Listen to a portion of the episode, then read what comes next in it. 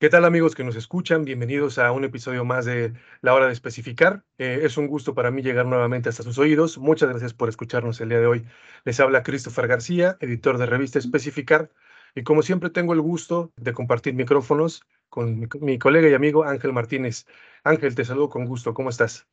Hola Cristo, estoy, estoy muy bien. Noto, mi estimado, que estás vestido muy elegante en esta ocasión y, no es para menos por el invitado que tenemos eh, para este capítulo. Entonces, yo también me, puse elegante, amigo, creo que no es para menos y muy emocionado y hasta podría decir que un poquito nervioso por, por la calidad de, bueno, siempre tenemos eh, invitados eh, que dominan muy bien su, su tema, pero esta vez creo que nos volamos la barda. No sé si coincidas, amigo. De acuerdo contigo, camarada. Eh, estamos, va a ser un programa de lujo que espero que disfruten mucho. En un momento más les vamos a contar quién nos acompaña eh, el día de hoy, pero sí, estamos de, manteles largos, como, se dice comúnmente, eh, y pues sí, con, con el traje de gala porque no es para menos el, invitado que nos acompaña el día de hoy, con quien vamos a platicar sobre el tema de los, de los nuevos refrigerantes, ¿no? Muchos seguramente habrán eh, escuchado, leído, eh, visto noticias sobre pues, los cambios que ya se están llevando a cabo en muchas naciones del mundo, México incluido, eh, si bien aún no está completamente obligado a ello, está ya en proceso de, transición hacia una nueva em, generación de refrigerantes que pues en un momento más entraremos en el tema y, les platicaremos quién es el experto. Igual ya están imaginando quién, quién nos acompaña hoy, eh, que nos platicará sobre, sobre este tema y todas, todos los detalles escabrosos que, que se esconden detrás de, de, este importante aspecto de la realidad actual. Eh, pero antes de pasar a ello, quisiera es pedirle a mi camarada Ángel Martínez que nos compartiera la recomendación del día. Como bien saben, se ha vuelto ya una costumbre hacerles un, una invitación a, lectura o a escucha de alguno de nuestros contenidos para que mantengan eh, al día sus conocimientos, aprendan algo nuevo o recuerden lo que ya saben. Camaradas, si no tienes inconveniente, por favor, eh, compártenos la recomendación del día de hoy. Fíjate que más que una recomendación, me, gustaría más bien eh, comenzar dando un, una noticia que creo que fue la que dio parte a, esta, a la realización de este podcast.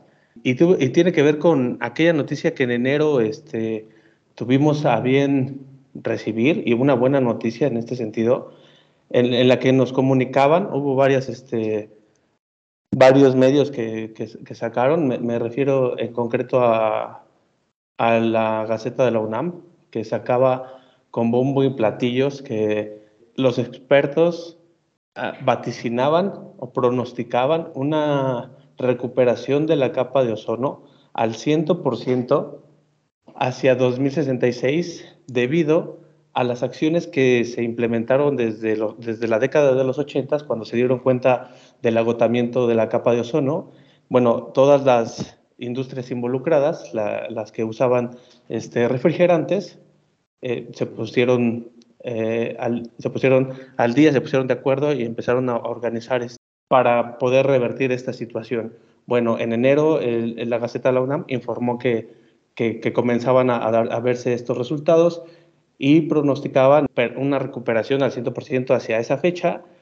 Y algo muy interesante que, destaca, que destacan en esta publicación es que México, desde que firmó el protocolo de Montreal o de que, o de que se anexó a ella, había programado 120 proyectos de inversión que se habían traducido o que se han traducido hasta, hasta el momento en el 99% de la reducción del consumo de refrigerantes, eh, sobre todo eh, en los CFC y HFC, eh, según, según estimaba el gobierno, ¿no? Entonces, esta noticia fue justamente la que nos dio pie a, a tener al invitado de, hoy y con la, con la premisa de de saber qué tanto ha participado la, industria del aire acondicionado y la refrigeración, la industria HVAC, como se conoce comúnmente, para esta situación, amigo. Entonces, más bien ese es el, contexto que nos lleva a, que, por favor, nos presentes al invitado, porque eh, vamos a volverlo a repetir, es un invitadazo. Y es nada, amigo, adelante. Claro, amigo, tiene, tienes toda la razón. Eso es lo que nos trae hoy aquí a este programa. Eh, que están ustedes escuchando y una vez más agradezco mucho eh, que, nos, que nos sigan como siempre. Y sí, pues tienes razón, creo que no, no, no, no estaba de más que, que México fuera partícipe del protocolo de Montreal desde el inicio, siendo que pues el ingeniero Mario Molina, que en paz descanse, y el ingeniero Frank Sherwood Rowland, pues bueno, fueron los dos de los participantes en el descubrimiento del agujero de la capa de ozono y su vínculo con los refrigerantes clorados, ¿no? Que son los FC, como tú bien mencionaste, amigo, y los HCFC. Actualmente, pues bueno, ya estamos en, otro proceso y ahorita el, invitado de hoy, a quien ya por fin paso a presentar para no hacerlo esperar a él, ni hacerlos esperar tanto a ustedes, que es el, el ingeniero Gildardo Yáñez Angli, que nos, que nos acompaña hoy aquí. Este ingeniero, eh, es un placer, como siempre, platicar con usted y agradecemos mucho su, su presencia en este programa porque nos sentimos realmente muy halagados de que nos comparta su tiempo y su conocimiento sobre este tema. ¿Qué tal, eh, Christopher? ¿Y qué tal, Ángel? Muy buenos días. Muchísimas gracias por la invitación y con gusto eh, podemos conversar mucho del, tema y gracias por la presentación. Hombre, eh, gracias a usted, ingeniero. Sí, el, el tema es amplísimo. Hemos procurado como enfocarnos en los, o procuraremos enfocarnos en los puntos nodales del tema, pero antes de, ir a ello, quiero mencionar solamente algunos datos sobre el perfil profesional de, nuestro invitado de hoy para quienes pues no conozcan completamente al ingeniero o quienes ya lo conozcan pero quieran eh, saber un poco más de todo lo que ha hecho a lo largo de su trayectoria, que son ya bastantes años, eh, cuatro décadas por lo menos de experiencia profesional en este sector.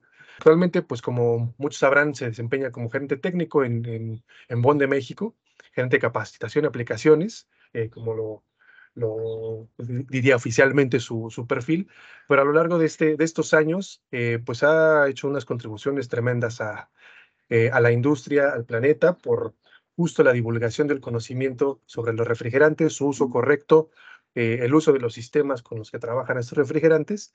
Y pues bueno, para baste mencionar que es agente capacitador de la Secretaría de Trabajo y Previsión Social, eh, es técnico en buenas prácticas del, eh, del estándar ID 36, no, perdón, del, del estándar de capacitación sobre sistemas de refrigeración y aire acondicionado de, creo que es de menos de 3 toneladas, si no me equivoco.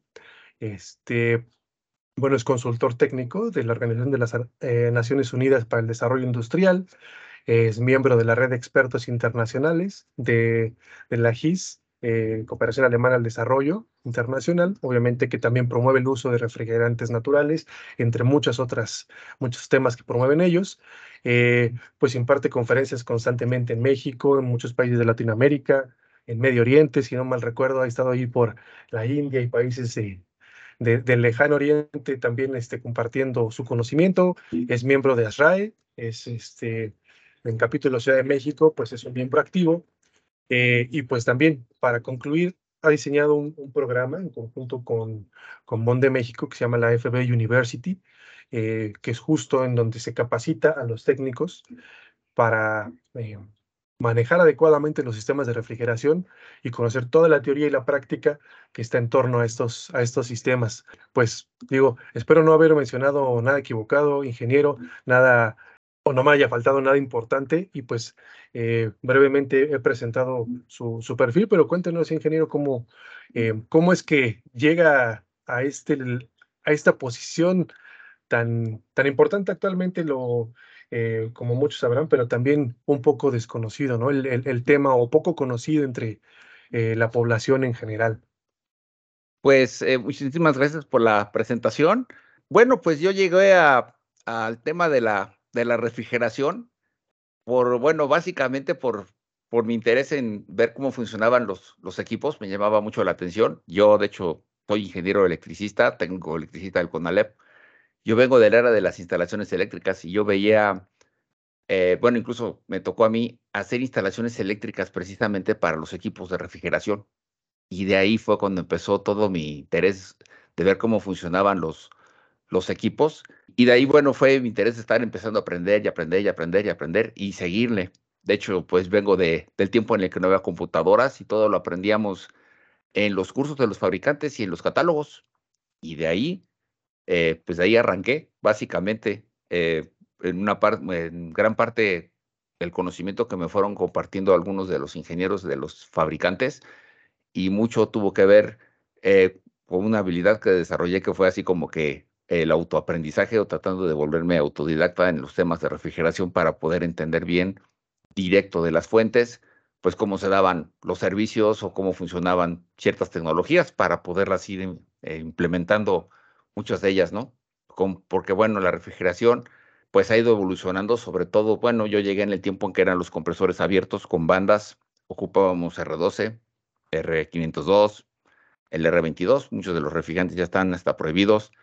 Nos, me tocó ver el cambio de los refrigerantes, eh, los compresores abiertos a los compresores herméticos reciprocantes. Después llegaron los compresores scroll. Ahora llegó el 404A, el 410A, y ha ido escalando y ahora pues estamos en el siguiente, la siguiente evolución, a, a la nueva generación de los refrigerantes.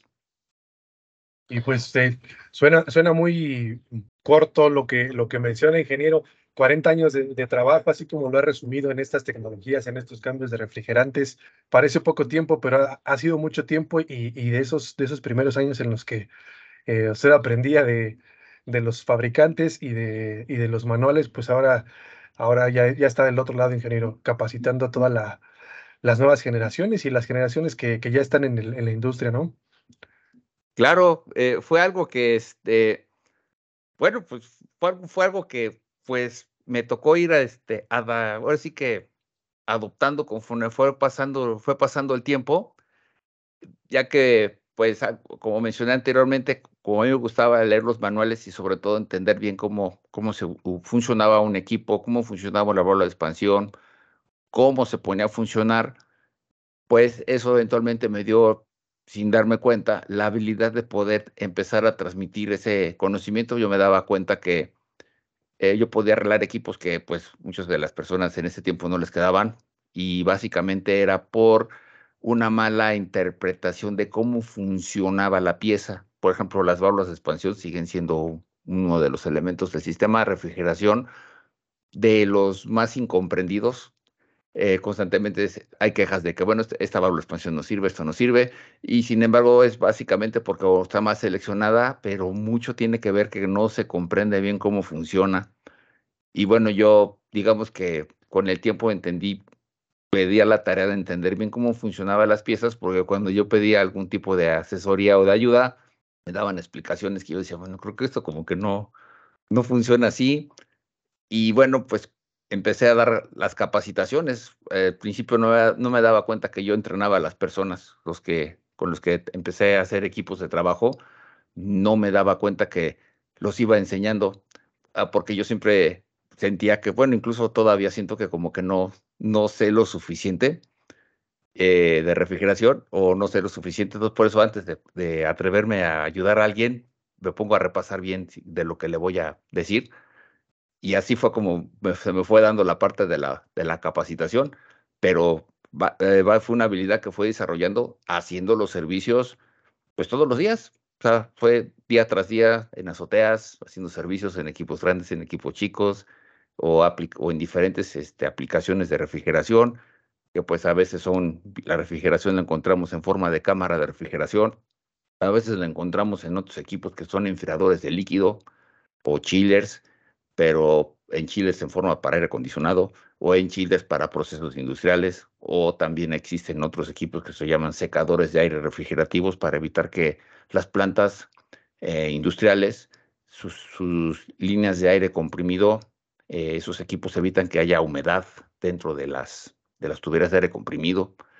También vi equipos para hacer joyería, que se ocupaba un, rodillo congelado, para fabricar hielo, para hacer comida, para aplicaciones en, industria de alimentos, mega industria de alimentos, rastros, a todo el tiempo eh, de diferentes formas.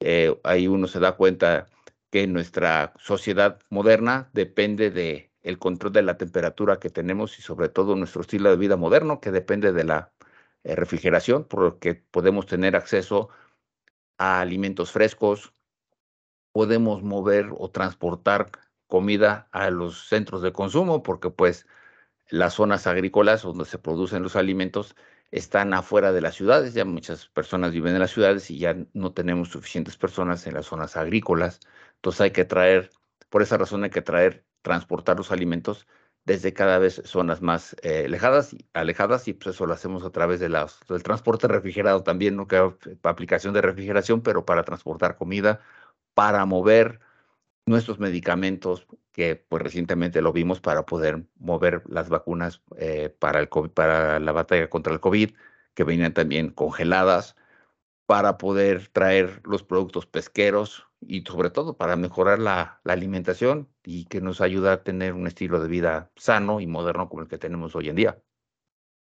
Como, como se dice comúnmente, ingeniero, eh, todo don conlleva una gran responsabilidad. Creo en este sentido que, como bien lo, lo, menciona, la, accesibilidad a este tipo de, de, de, de nuevos servicios, eh, de de nuevos, eh, no, sé, de tener este clima ideal o este óptimo conservación de los alimentos, eh, a, nivel industria ha implicado eh, diferentes movimientos y responsabilidades. Entonces, me gustaría preguntarle o que por favor nos contara un poquito acerca de cómo ha sido la evolución de, de estos, en el sentido de los refrigerantes, cómo ha sido su evolución y sobre todo a nivel industria, cuáles han sido los objetivos que se han planteado a nivel, digamos, mundial y, si conoce a nivel local también cuáles son los que, los que rigen en la actualidad, pues para tener un contexto actual, ¿no? Eh, actualizado y, poder contrastarlo con,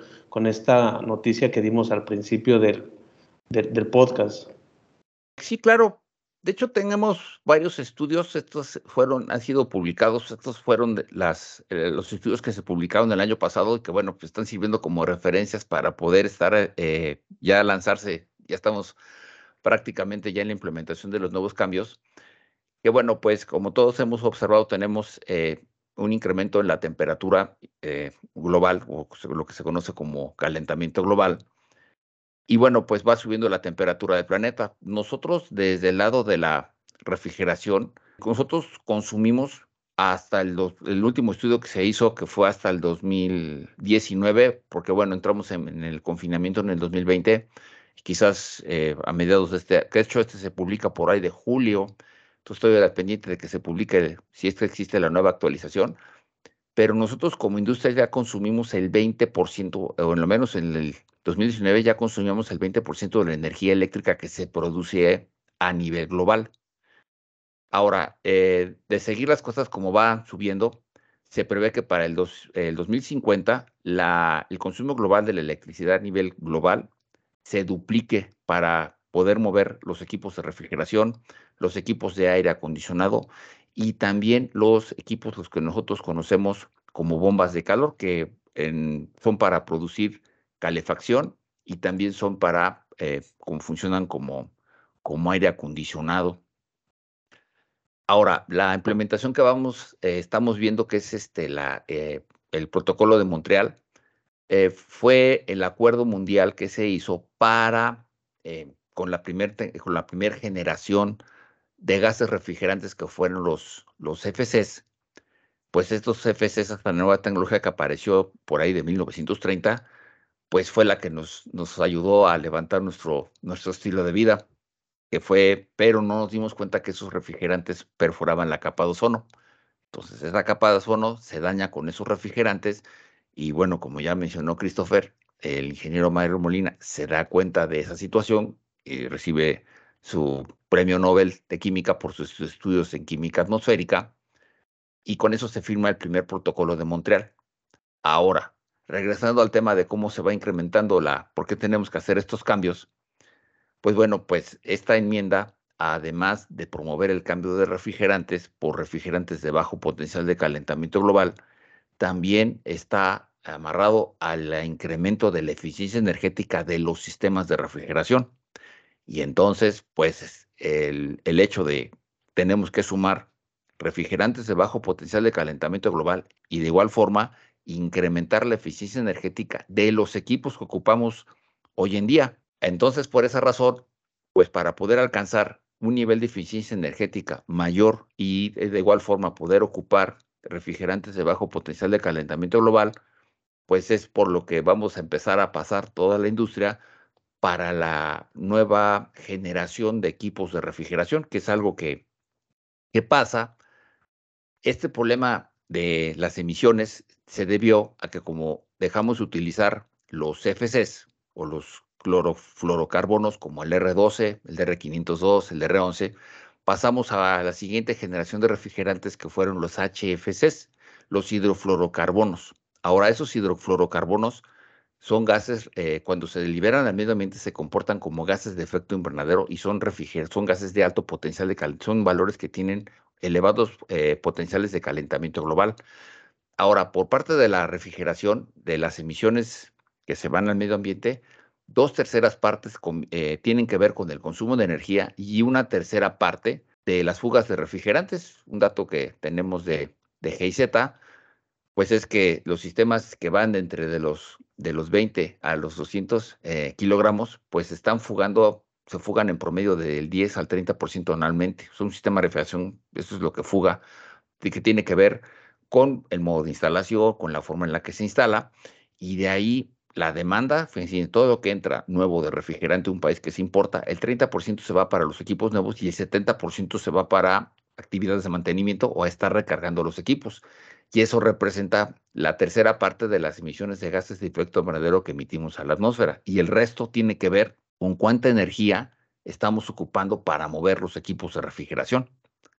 De ahí, pues bueno, pues eh, el uso de estos refrigerantes HFC de alto potencial de calentamiento global, conforme va subiendo la temperatura, se requiere cada vez pues más equipos de refrigeración, más equipos de aire acondicionado y como pues los equipos eh, ocupan mucho refrigerante, pues van incrementando esas emisiones de un 10 a un 15% anual y básicamente estos, H, estos hidrofluorocarbonos tienen una vida atmosférica aproximadamente de hasta de 29 años. Por ejemplo, hay uno de los más potentes, pues es el 404A, que anda por el orden de los eh, de calentamiento global de 390, eh, 390 equivalentes eh, de, de, dióxido de carbono, que es como si nosotros liberáramos 3.920 kilogramos de dióxido de carbono al medio ambiente que son los, el refrigerante más común. Los que más comunes que tenemos en México son el 404A, 410H, 234A, 407C, que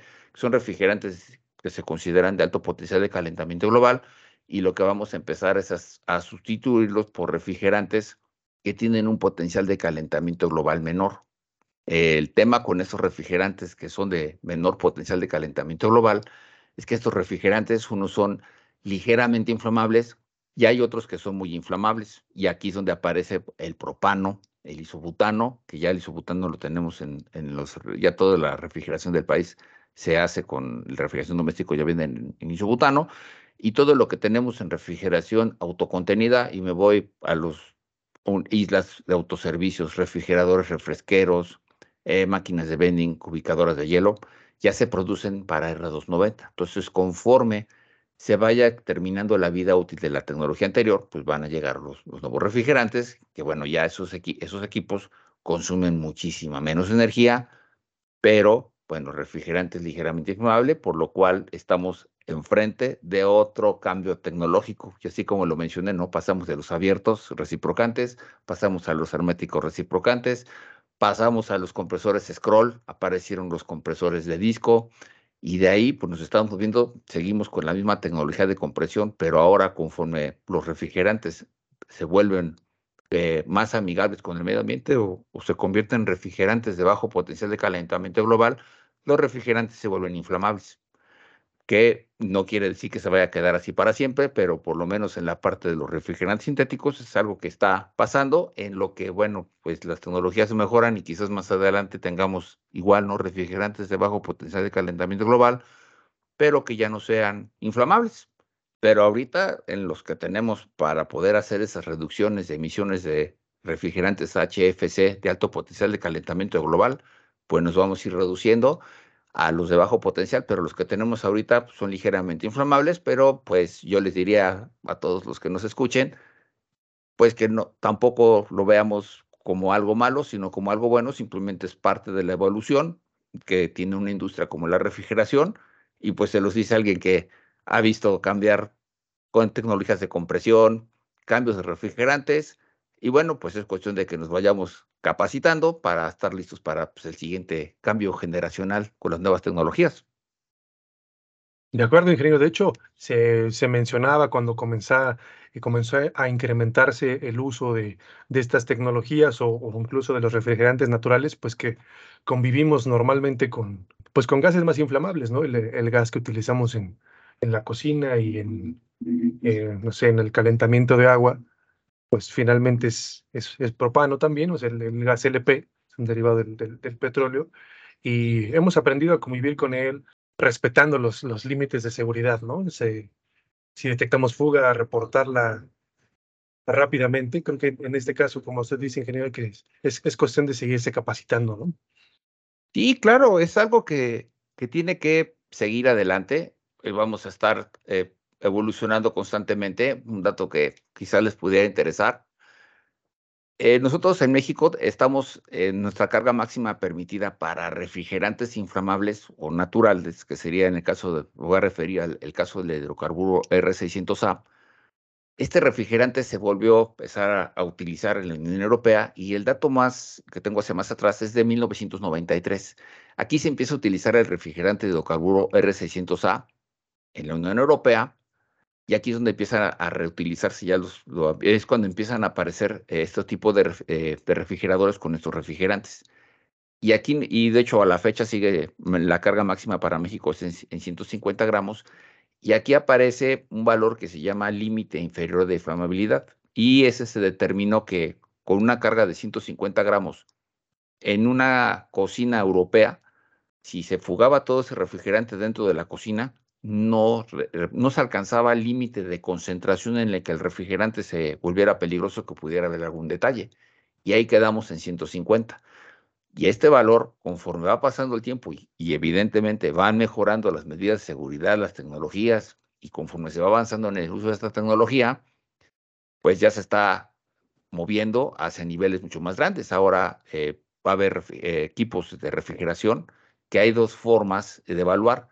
Si estamos hablando de una isla que no tiene puertas o el equipo de refrigeración no tiene puertas, vamos a poder crecer, vamos a poder crecer a 500 gramos y cuando el equipo tenga puertas, los vamos a poder tener de 300 gramos. Y a esto me refiero a equipos de refrigeración comercial, porque bueno, ustedes comprenderán que si vamos a poner una isla sin puertas y la vamos a poner dentro de un piso de venta de un supermercado, si se escapa esos 500 gramos en ese volumen de, de, aire, pues no, realmente no, no se va a alcanzar un nivel de concentración en el que se vuela peligroso para alguien que se escape el refrigerante, que es algo que ya va pasando. Lo vamos a empezar a ver equipos de aire acondicionado que los van a crecer hasta cargas de 980 gramos. Esto es, eh, los 980 gramos son para la Unión Europea, pero ahí es donde inicia.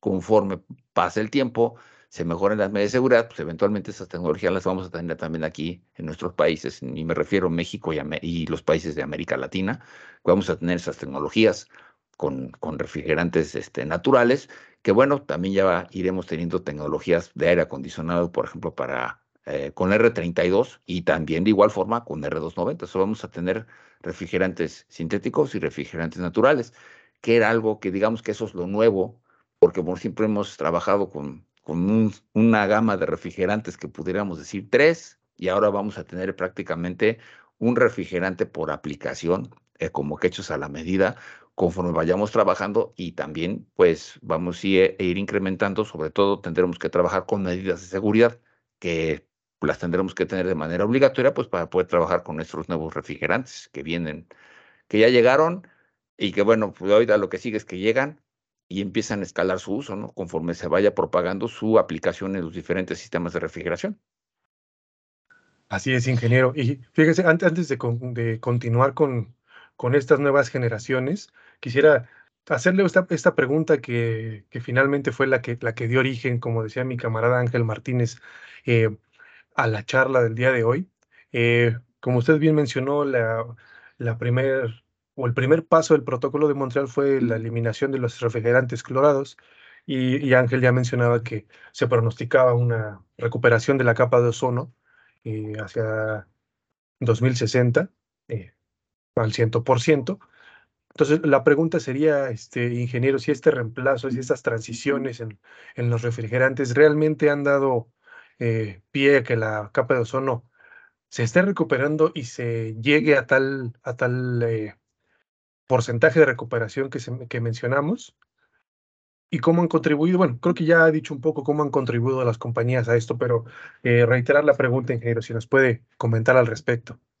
Claro, de hecho sí se está recuperando el agujero de la capa de ozono. Yo aquí el dato que tengo es que el, el agujero de ozono me gustaría mencionar que es algo que sigue cíclico, se sigue abriendo, se sigue cerrando. Eh, digamos que empieza el primero de julio, es cuando se empieza a formar y, termina cerrándose el 31 de diciembre de cada año. Es conforme se está comportando este, este debilidad.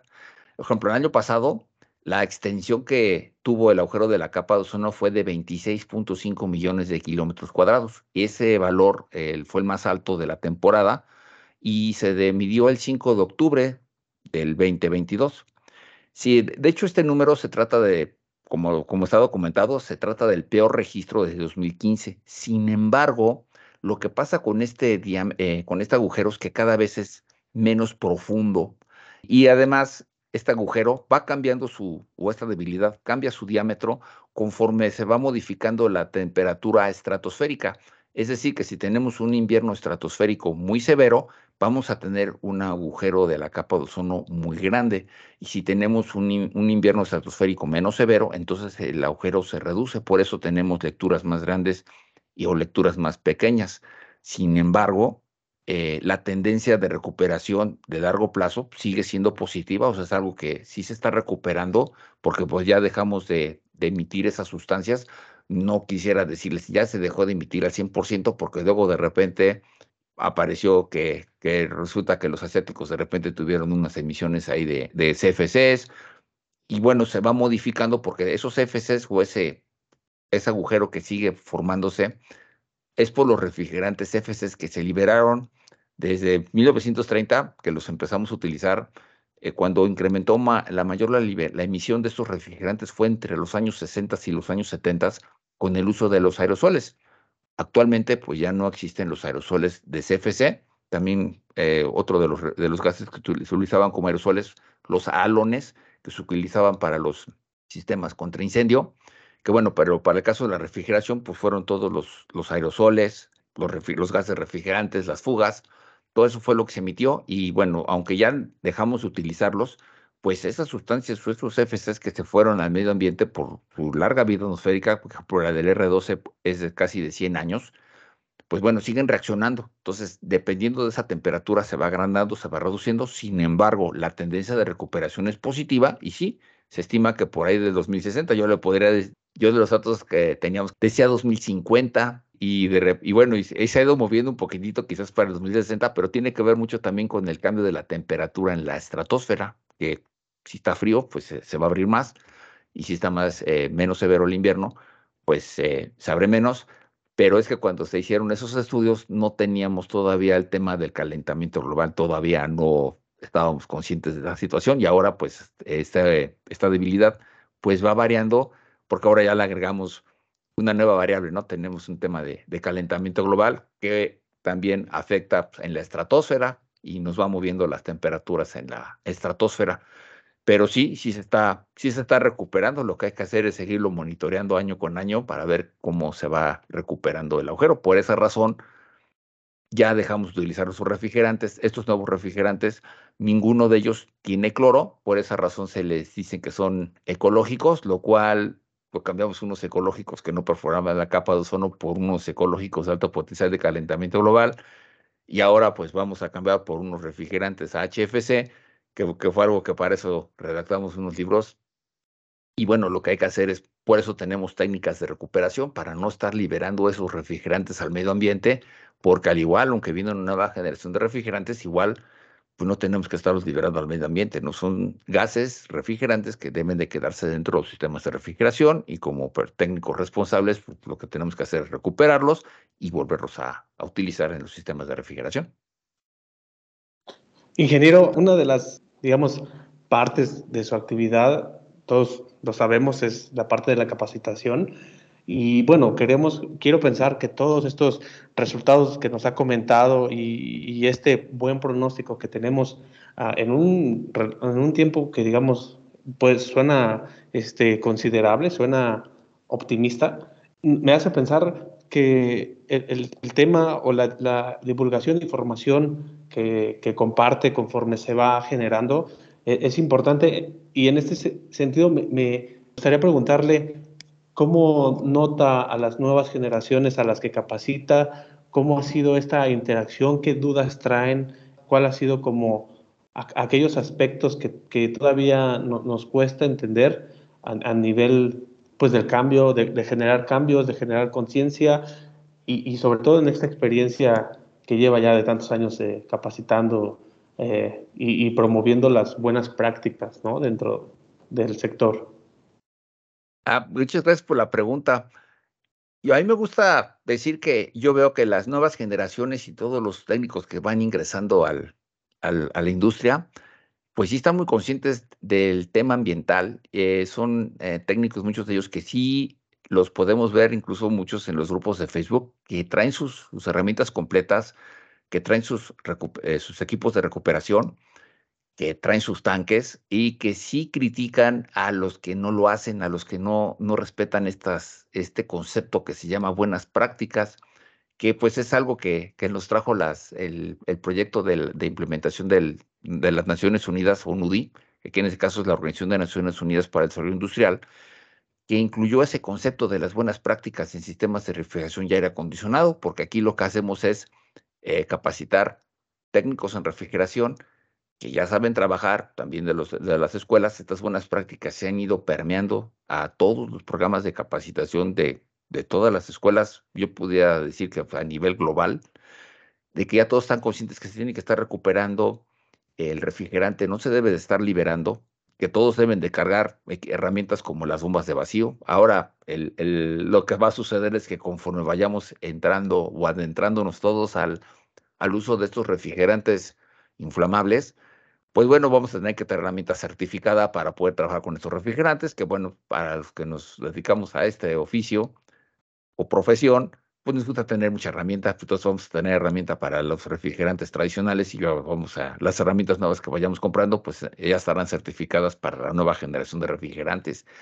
Eh, pero hoy me da gusto ver que muchos de los técnicos, por lo menos todos los que amablemente me, invitan a sus grupos y ponen las fotos de lo que van haciendo, pues se ven que están este, trabajando lo mejor que pueden, con ya con sus, con sus herramientas completas Muchos de ellos lo hacen y también veo que cuando alguien postea algo que, está mal, sí le dicen, oye, te falta esta herramienta o esto no te falta recuperar el refrigerante o no lo hagas de esta forma, ¿no? Veo que se comparte ya mucha información.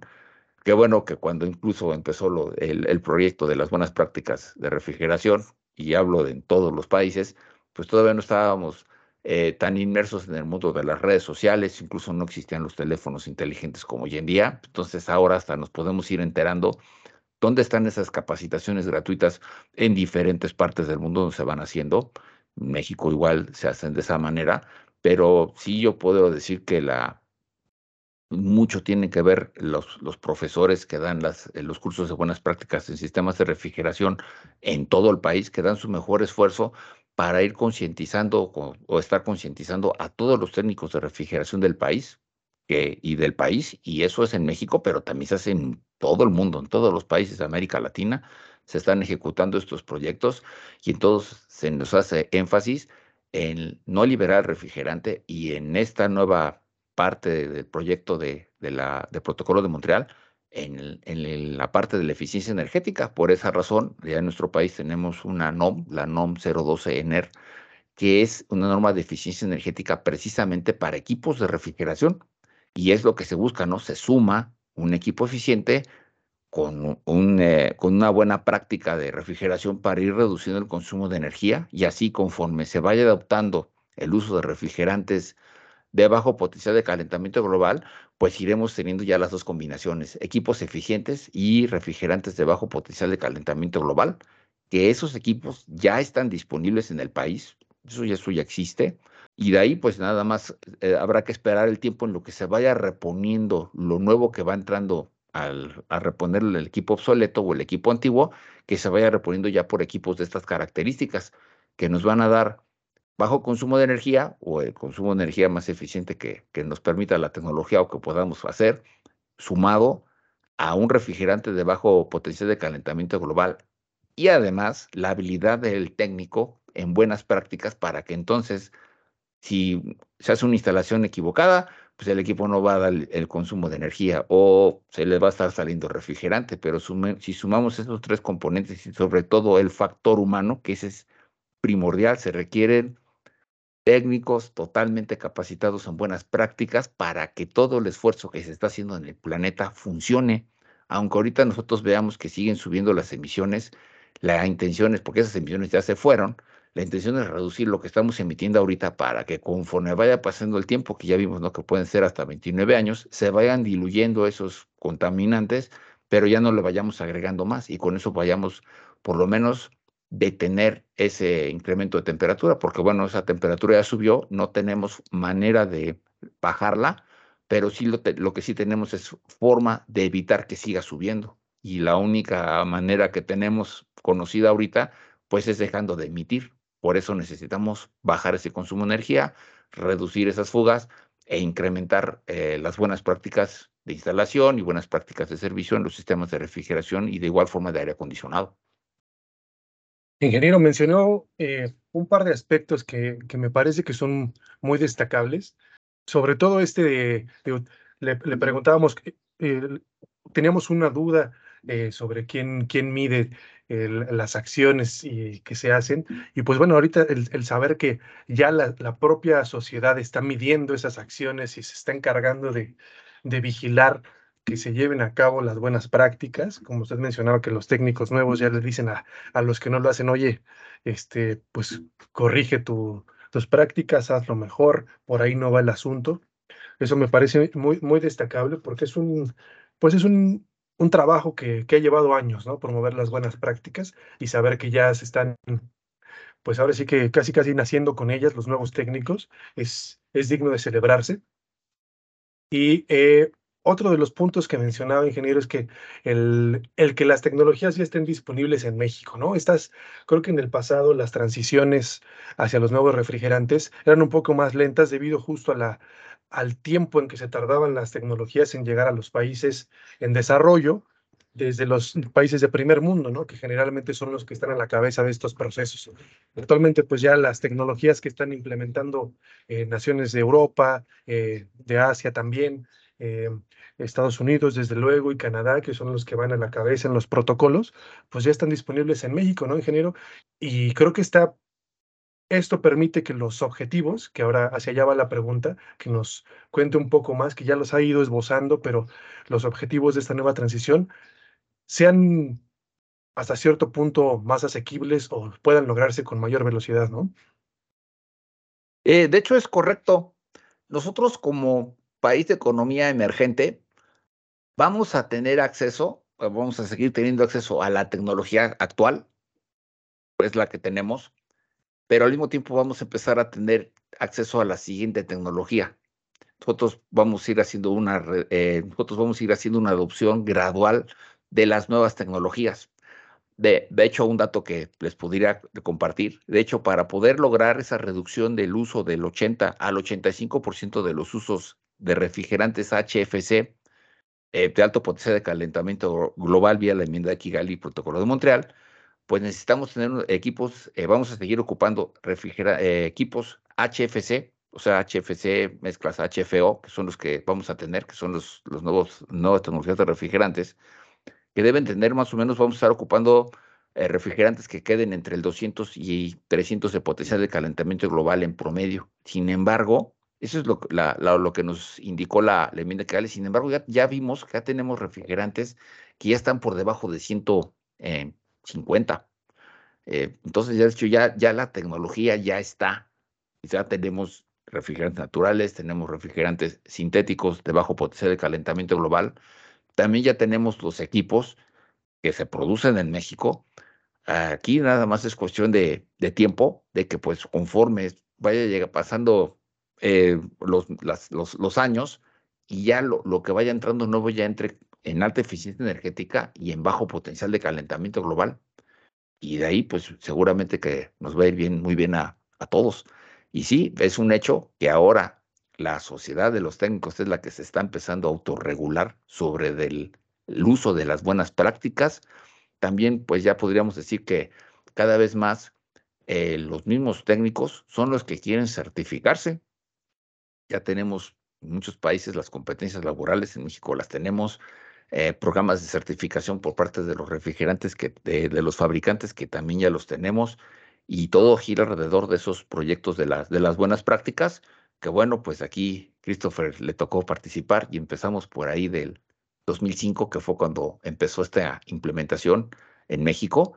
Y bueno, ah, se sigue todavía la implementación, pero lo que ha ido evolucionando son los, los tipos de los refrigerantes y ahora pues vamos a refrigerantes de bajo potencial de calentamiento global, ya vamos a incluir los naturales y todo que sea para bien, pues, pues seguirá todo hacia adelante y estamos en una industria que está evolucionando todo el tiempo, pero ahora evolucionó mucho más rápido, ¿no? Ahora sí fue un acelerón que vamos a tecnologías totalmente nuevas, ¿no? Ingeniero, comentó al principio que su, práctica comenzó siendo, digamos, una, especie de, curiosidad, por decirlo de alguna manera.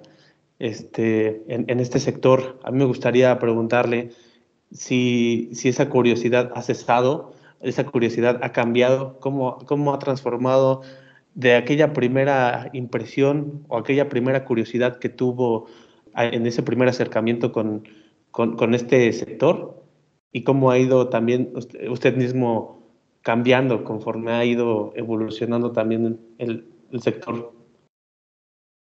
Sí, algo, ahorita que eh, conversando, estaba acordando que a mí algo que me llamaba mucho la atención del, del frío eh, era que la, la, gran cantidad de herramientas que se requería para poder hacer el trabajo. Entonces, este, yo hacía las instalaciones eléctricas, y aprendiendo refrigeración, pues iba a poder traer mi herramienta de instalaciones eléctricas, pero además iba a poder, traer el tanque de oxígeno acetileno, el tanque de nitrógeno, los manómetros y muchas más eh, herramientas que ahora tenemos más aún, ¿no? Eh, tan solo, pues ahora vamos a tener que tener herramienta aprobada para refrigerantes A2L. La realidad es de que mi curiosidad y mi intención de seguir entendiendo mejor cómo funciona la refrigeración no ha parado no, de hecho no cesa.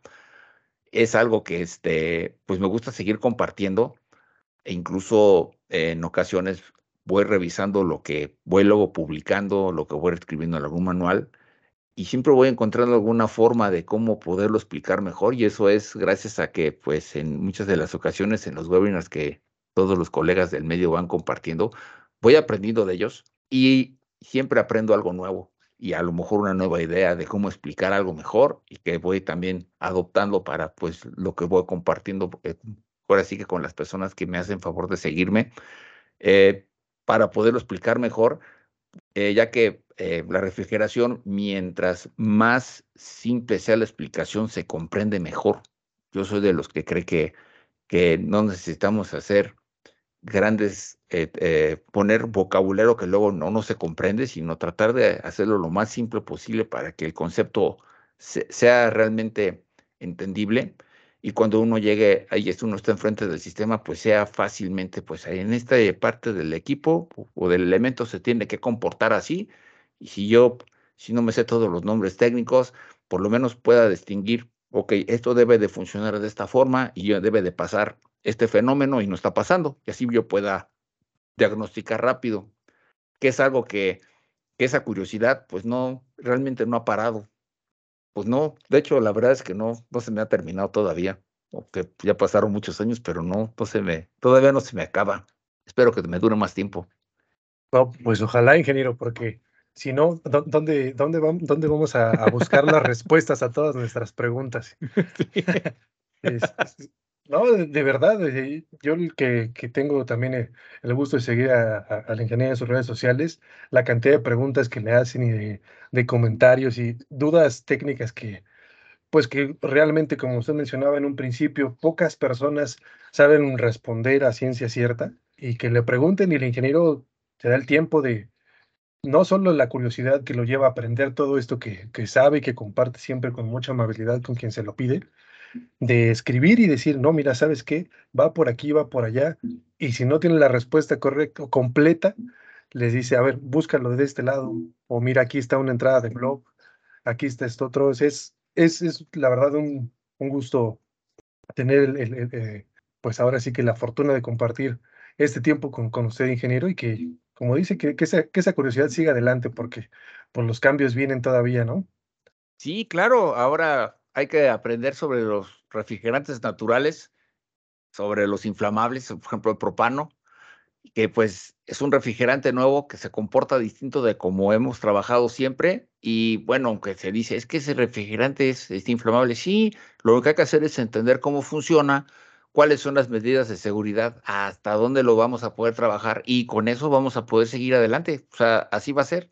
En esta sustancia nueva, este refrigerante nuevo, por ejemplo, una válvula de expansión electrónica, adelante, pues habrá que entender cómo funciona y va a funcionar perfectamente bien. Lo vamos a poder instalar y, y, vamos a mejorar todos, porque bueno, las nuevas tecnologías o para poder alcanzar esos niveles de eficiencia energética, pues ya se requiere mucha electrónica dentro de los sistemas de refrigeración, que antes no se requería tanta, pero conforme eh, ya hemos visto que conforme tiene más electrónica el equipo, la eficiencia energética va incrementando. Entonces lo que tenemos que hacer es aprender cómo configurar estos nuevos controles y seguir adelante con, con el nuevo gas, con la nueva tecnología y todo hacia adelante siempre. E, el mismo compresor que usted mencionaba, ¿no, ingeniero? Que le tocó ver los, los abiertos, ahora ya, hay, ya son compresores digitales con variadores de velocidad y bueno, variadores de flujo, de, de muchísimas cosas para justo incrementar esta eficiencia.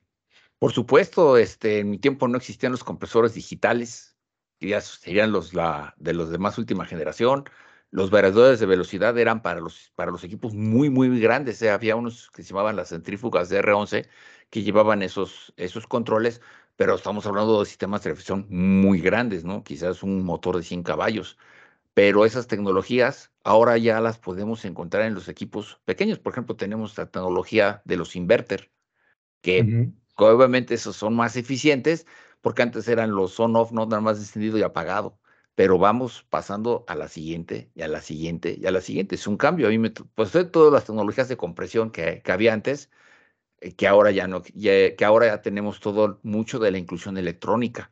Y eso es lo, lo que sigue. De hecho, ya está, estamos al inicio. Siempre digo, estamos al inicio y sí, al inicio va a tomar algún tiempo que se vaya generalizando el uso de esas nuevas tecnologías. Y pues va a estar muy bien porque, porque así si bajamos el consumo de energía, pues va a ser más eh, factible podernos irnos conectando a las energías renovables. Sí, sí, de acuerdo, ingeniero. Para ir redondeando toda esta conversación sobre los refrigerantes, eh, ingeniero, quería, quisiera nada más para que resumiéramos un poco o atáramos estos cabos, que si nos puede comentar, ya nos ha ido mencionando quizás eh, esporádicamente durante la charla, pero ¿cuáles son los que podríamos considerar esos nuevos refrigerantes y sus características generales, ¿no? Si, si es que podemos hablar de características generales. Sí, de hecho sí. Eh, podríamos decir que vamos, bueno, los vamos a dividir en dos grupos. Vamos a tener refrigerantes sintéticos y la palabra va a ser ligeramente inflamables. Estos refrigerantes, estas nuevas generaciones de refrigerantes, pues se tienen un deslizamiento, que es decir, que cambian de fase, o sea, pasan de vapor a líquido, líquido a vapor a presión constante, pero a una temperatura variable, debido a que se componen ya de varios de refrigerantes que tienen cuatro, hay unos que tienen hasta cuatro, como el 449A, que tiene cuatro, eh, cuatro refrigerantes juntos, que esa es una mezcla, que se tiene un deslizamiento grande de Grande me refiero a acostumbrados a lo que teníamos con el 404A, que se deslizaba, se deslizaba 3 grados Fahrenheit, o 410A, que también se, deslizaba, se desliza muy poquitito, casi 1 o 2 grados Fahrenheit, comparado con los nuevos que se van a deslizar 20, los que se deslizan más y los que se deslizan 10, que son ligeramente inflamables y también vamos a tener contacto con los naturales, que también estos ya son muy inflamables. Recuerden que los, los refrigerantes ligeramente inflamables, lo que los hace distintos es que su velocidad de incineración es menor a los 10 centímetros por segundo y esos refrigerantes no nos levantan una flama vertical comparado con un inflamable que sí levanta una flama vertical. Esos van a ser el R600A, el R290. También hay uno que Probablemente no lo vamos a ver mucho en la parte de la refrigeración comercial, que es el dióxido de carbono, sino que ese refrigerante, por lo menos en nuestros países y, con lo que cuesta la tecnología, lo vamos a ver, lo vamos a empezar a ver en aplicaciones de tipo industrial junto con el amoníaco, pero ya es para proyectos, eh, que es el número que les pudiera compartir. Cuando sean proyectos de más de un millón y medio de BTUs, ahí es la, la frontera o el Ecuador donde ya, se pueden combinar, eh, aparece ya el dióxido de carbono para las instalaciones de refrigeración, cuando ya van rebasando de ese millón y medio de BTUs, que ya los podemos encontrar en equipos como, como el amoníaco, que bueno, ya son para aplicaciones industriales. Sin embargo, el CO2 lo que sí está haciendo es como que ganarle instalaciones al, al, al amoníaco, pero el, el, CO2 lo, podemos, lo vamos a ver en aplicaciones de tipo industrial pero para la parte de instalaciones o en la refrigeración comercial, pues lo que vamos a ver en, nuestros países pues van a ser los refrigerantes A2L ligeramente inflamables y también vamos a ver el propano y el isobutano. Es donde nosotros, digamos que si nos vamos de cero al millón y medio de BTUs, ahí nos vamos a encontrar refrigerantes A2L, nos vamos a encontrar el propano, nos vamos a encontrar el isobutano. Obviamente el propano hasta, lo vamos a encontrar hasta instalaciones si es que llega en, en los mini splits, pues hasta de máximo de 980 gramos de reforzar menos de un kilo de, instalación. Y de ahí nos vamos a ir con los A2L, que los vamos a ver en instalaciones eh, de refrigeración comercial, ya que prácticamente las tecnologías son equivalentes desde el punto de vista de la instalación. Lo que va a cambiar es el consumo de energía, las medidas de seguridad, que pues sin problema alguno se pueden adoptar sin problema y que también va a ser fácilmente de adoptar para todos los técnicos, eh, ahora sí que de habla hispana, lo vamos a poder hacer sin, sin problema alguno, porque se parece mucho a, la que, con lo que estamos trabajando actualmente.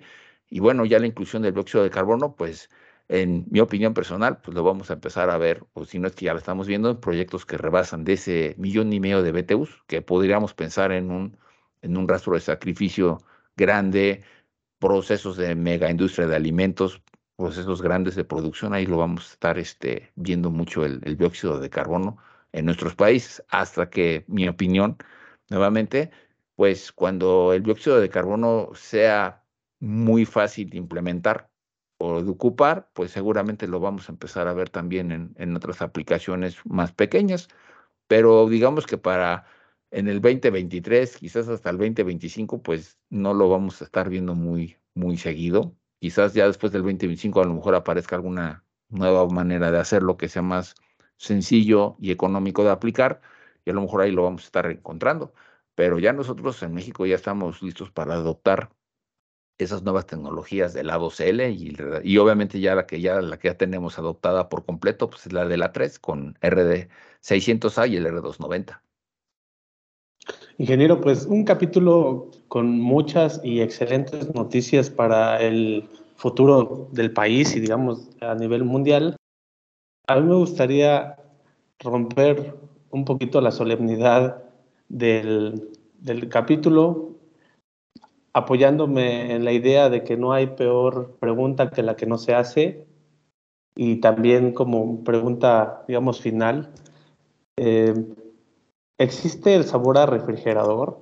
¿O a qué se debe que hay una percepción en la que ciertos alimentos o ciertas bebidas o alimentos como un helado que dejas durante bastante tiempo en tu, en tu refrigerador doméstico llega a, cambiar un sabor y a tener un sabor peculiar?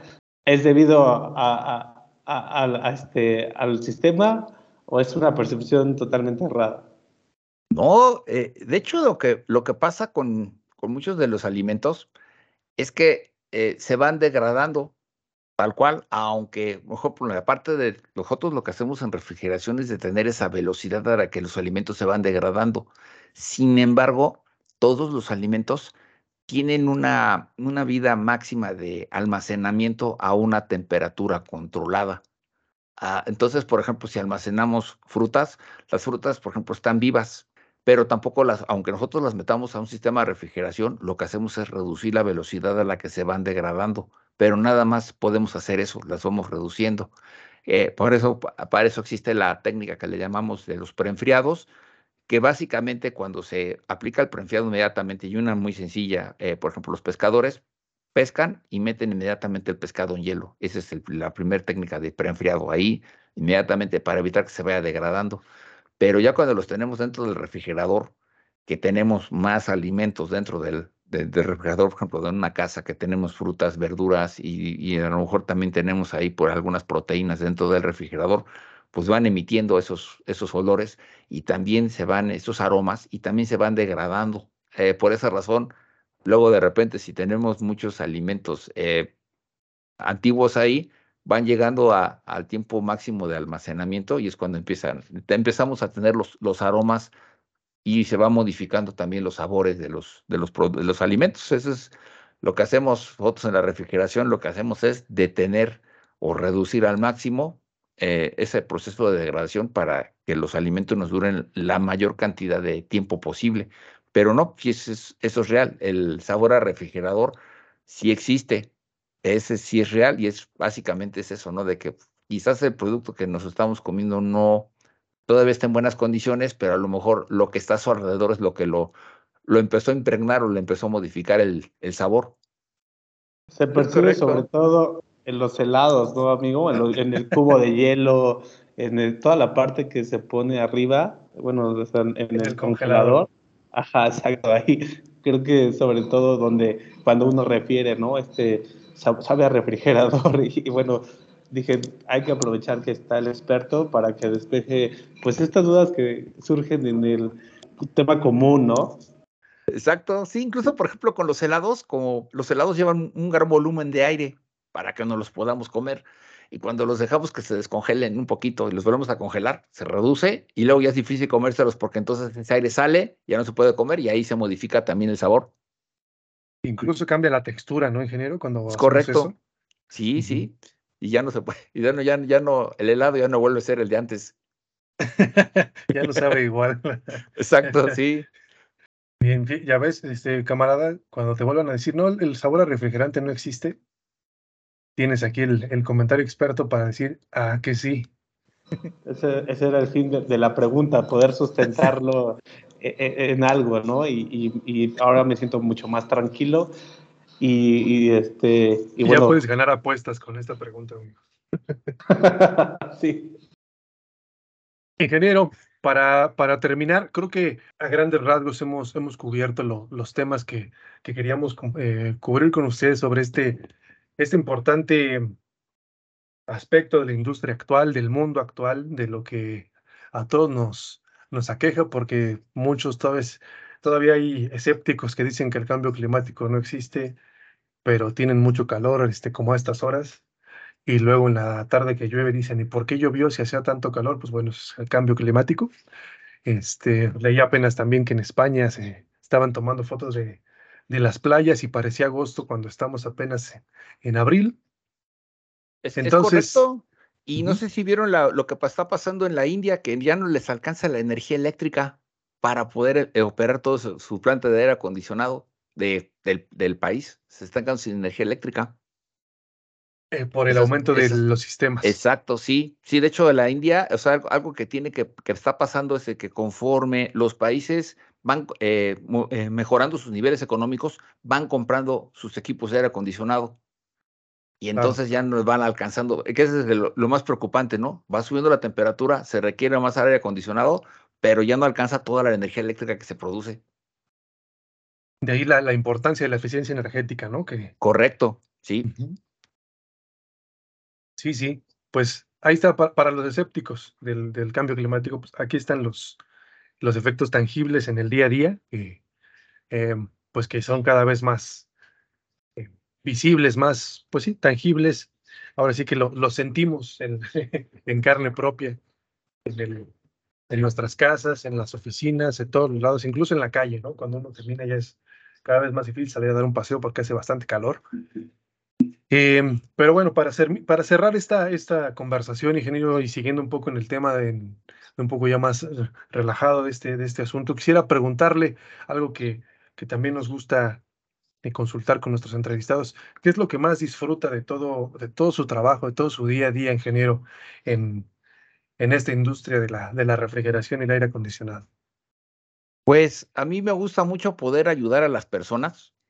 Básicamente, eh, me gusta ayudar a los técnicos que, luego tienen alguna pregunta para que pues vayan agarrando, ahora sí que tomen camino y se, quieran quedar con nosotros en la, en la refrigeración, que es algo que de, lo que más, pues digamos que satisfacción me produce poder dar ese apoyo a, muchas, muchas, muchas, muchas personas que pues consultan mi sitio web o, luego eh, me hacen favor de compartir mis publicaciones en las redes sociales. O es algo que, que me gusta hacer y que lo seguiré haciendo con, con mucho gusto para, pues, para todos, ¿no? A mí me, me gusta ayudar a las, a las personas y dar ese servicio, ¿no? De poder eh, dar ese apoyo a las personas que tienen alguna duda o que van empezando en, en el medio, en la refrigeración. Es algo que, que pues, me gusta hacer mucho y lo disfruto mucho. También, por ejemplo, tengo una plática con ustedes. Eso es también muy, muy emocionante para mí. pues es recíproco, ingeniero. La verdad es que sí estamos muy emocionados y espero que mi, camarada que decía al principio que estaba incluso nervioso, ya, ya lo siento un poco más relajado. Creo que ya, ya pasó ese nerviosismo. Este, o, me equivoco, camarada, ya este. ¿Pasó de nerviosismo a emoción? Eh, pasó de, nerviosismo a emoción, pero también a, creo que cuando uno eh, está nervioso significa algo bueno, ¿no? Que todavía tiene esta justo emoción por lo que, por lo que hace, en nuestro caso, transmitir eh, y poder tener este tipo de charlas, creo que enriquecedoras. Entonces, este, sí, sí, amigo, estoy en este momento diría hasta satisfecho, contento con, con, con, el invitado y con la charla que tuvimos. No se nos acaba la, la capacidad de asombro, ¿no, amigos? Lo que, lo que nos hace sentir ese, ese nerviosismo. Eh, pues, ingeniero eh, Gildardo Yáñez, les recuerdo con quien estuvimos platicando hoy y que amablemente nos compartió todo su conocimiento, que digo, tratamos de abordar eh, los temas de una manera bastante acotada para no, no extendernos, porque este es un tema que nos puede dar para, yo creo que unas cuantas semanas de charla, pero ¿a poco no, ingeniero? Son, son tantos los, los puntos que hay que considerar. Sí, es, es, es correcto. Sí, nos podemos pasar como unas semanas platicando sobre muchas más eh, cosas, ¿no? Muchos más temas de refrigeración, por supuesto que sí. Pues le, agradecemos mucho, la verdad, su, su, presencia aquí, su compañía y este, su tiempo y sobre todo que, que esa amabilidad, ese gusto por compartir el conocimiento que tiene, lo haya también compartido con nosotros.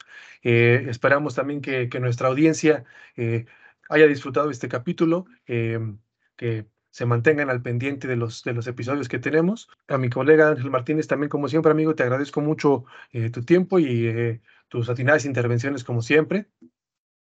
Y pues quisiera recordarles nada más que, que nos sigan en, las redes sociales, en, Facebook, en Twitter, en Instagram, eh, en LinkedIn, eh, que también visiten nuestro, nuestro canal de YouTube. Ahí tenemos algunos videos preparados para ustedes, que sigan las transmisiones de la hora de especificar y también las de la redacción recomienda, que visiten nuestro sitio web www.especificarmag.com.mx y desde luego que también visiten el sitio web de del ingeniero eh, Gildardo Yáñez, que es eh, justo así, gildardoyáñez.com, si no, si no mal recuerdo, ingeniero. Es correcto, sí, está bien, sí.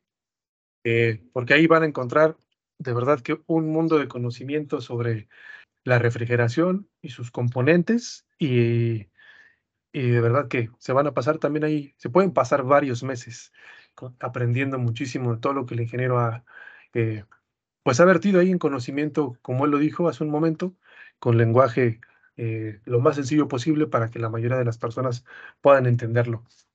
Eh, pues gracias a ambos y pues no me resta más que darle gracias a nuestra audiencia por seguirnos y manténganse pendientes de los próximos episodios de la hora de especificar. Que tengan un excelente momento.